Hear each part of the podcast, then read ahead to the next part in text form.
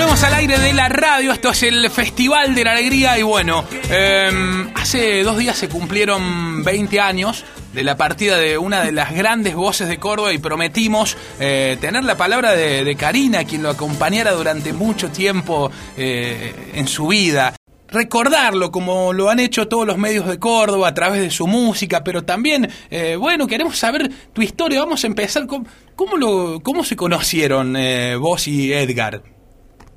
Ah, nos conocimos en el cumpleaños de una amiga en común. Este, yo estaba de vacaciones y bueno, teníamos una amiga en común que cumplía años, nos invitó a ambos y bueno, ahí nos conocimos y estamos, y bueno, y nos, nos conocimos, nos tildamos y ahí quedamos. Bien, y se acompañaron durante un montón de tiempo.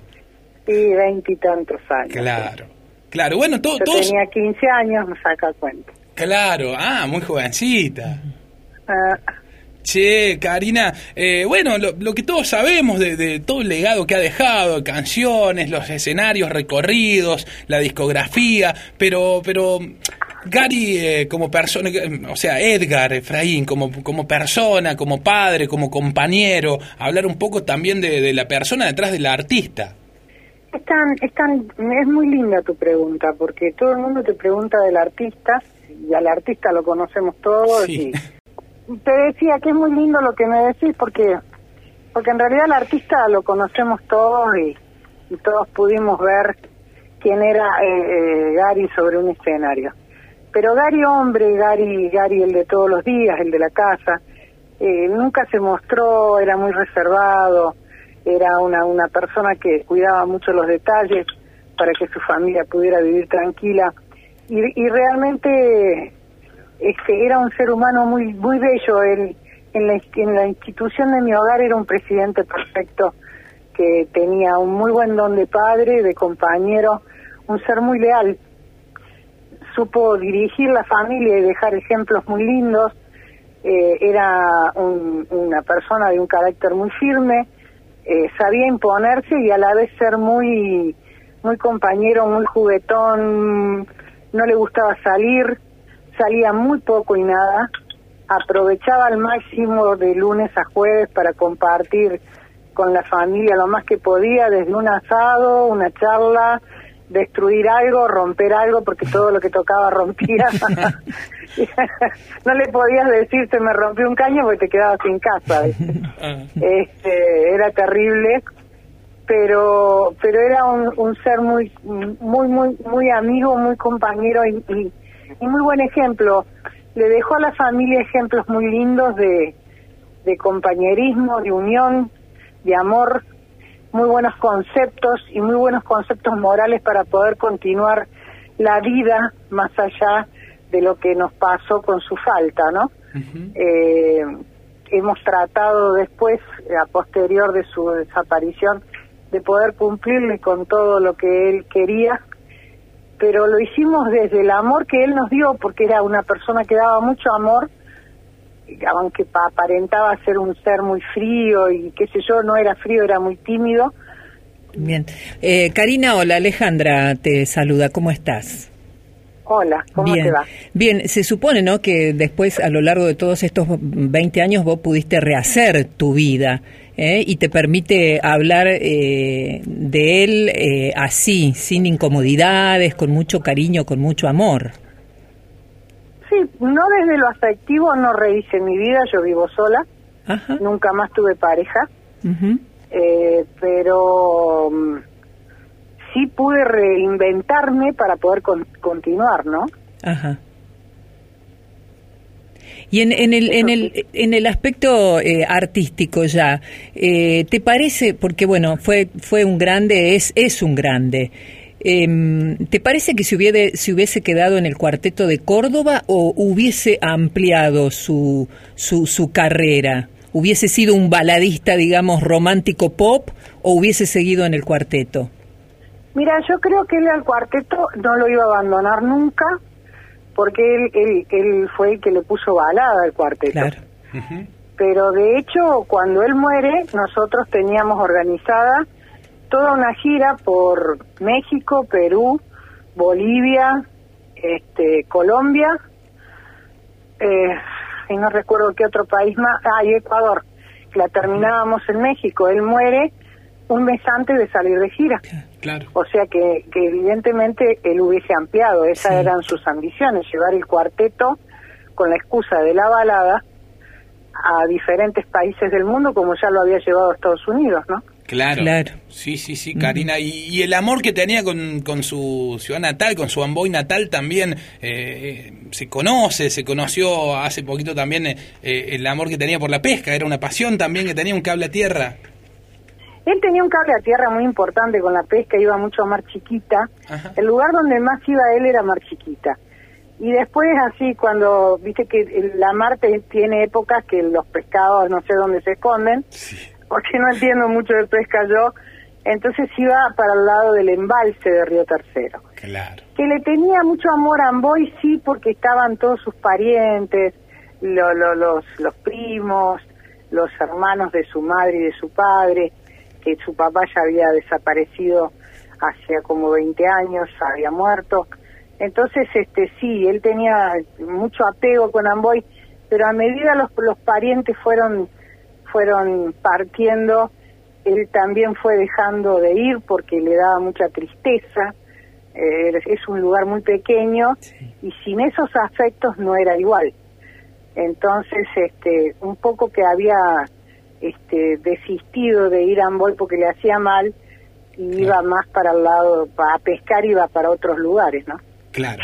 Bien, Karina, te, quiero preguntar otra cosa. Eh, seguramente de, viviste muy de cerca por ahí cómo, cómo fue eh, el nacimiento de, de, Gary, del artista. Eh, sacrificio seguramente, ¿no? Esfuerzo para, para, para, llegar, para triunfar, para, para que hoy lo recordemos por, por lo que hizo.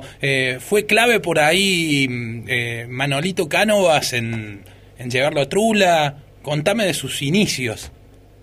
Mira, yo creo que todo fue clave en la vida de Gary, ¿no? Todo fue un motivo de desde Heraldo Bocio, que fue el primero, mejor dicho, Lito Bocio, que fue quien lo descubrió, hasta el rechazo de Chévere. Sí. Eh, cada cosa fue muy muy puntual eh, en el momento justo para que él después pudiera llegar. Manolo fue la, la pieza más importante de todas, porque Manolo fue que le dio la oportunidad a él, se dieron la oportunidad mutuamente, pero pero Manolo fue el que el que con, el, con Manolo recorrió el país entero eh, antes de que Trulala terminara de triunfar en, en Córdoba, eh, se hicieron muy conocidos eh, y ahí el público lo empieza a seguir, en especial a Gary, y él toma la decisión de salir como solista hablándolo con Manolo, por supuesto, un año antes, y Manolo, con todo el dolor que le representaba perderlo, lo apoyó y fue un, un, referente muy importante para nosotros. Manolo fue el, el, la mano que le dio de comer para que Gary llegara a ser Gary. Y Gary fue Gary siempre, porque no es que es un nombre artístico, le dijeron Gary desde que nació. Sí, desde siempre. Bien, y sí, yo, sé que le, tenía mucho respeto, hacía, hacía las canciones de, de, Trulala en sus shows, ya en su etapa de solista, y también eh, se, se, notaba que, que seguramente era una persona que escuchaba muchos géneros musicales porque se notaba en lo, en lo que hacía también él en su carrera. Y él escuchaba todo, desde heavy metal a, qué sé yo, Freddie Mercury, este... Eh, eh, no me salen los nombres en este momento, pero escuchaba todo tipo de música. Era un amante de la, de la cinematografía y, sacaba muchos muchas ideas de los shows musicales de, los artistas de afuera, sí, internacionales. Y después los trasladaba a su show, sí. Sí, sí, sí, sí. Bueno, Karina, eh, te dejamos, te mandamos un, un abrazo muy grande. Gracias por, por charlar con nosotros y bueno, eh, a, dos días de, los 20 años que se cumplieron fue, fue un placer también conocer un poco más de cómo, el, cómo era la persona debajo del escenario. Eh, así que te agradezco. No, yo, yo soy la agradecida porque increíblemente año a año Gary sigue creciendo. Sí. más allá de su de su de su partida y de su gira artística, dijera yo. Y yo no sé, las generaciones nuevas lo, lo escuchan y se genera todo un fenómeno y todo eso se puede hacer porque existen gente como ustedes que lo siguen recordando y, hacen que su música siga sonando en el plato de una radio. Entonces, la agradecida soy yo, porque no, lo dejan. En los últimos años al cuarteto desde las autoridades, sobre todo cordobesas, se le ha dado una trascendencia y una importancia que antes no tenía, ya que nosotros, los cuarteteros y los que vivimos del cuarteto, y vos lo deberás de saber, sí. este es un terreno mucho más este, escabroso que tocar, hemos sido segregados, discriminados, mal mirados y éramos este la clase baja musical. Y hoy se nos ha dado un lugar muy importante, inclusive se nos ha nombrado una música al folclore de Córdoba y eso no tiene precio.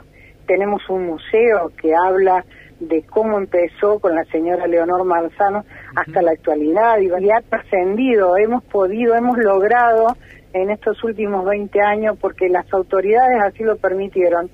No importa el, el, carácter político, sino lo que han las diferentes autoridades han permitido que se haga con el cuarteto. Creo que bien merecido se lo tiene porque desde el señor, desde la señora Leonor Marzano, Eduardo Gelfo y bla, bla, bla, bla en adelante, se, se, pudo reconocer y se pudo hacer un montón de cosas maravillosas para que la gente pueda disfrutar, bailar, eh, disgustar de la música que tan castigada fue en su momento. Entonces, bueno, también es un trabajo conjunto, pero todo esto sin gente como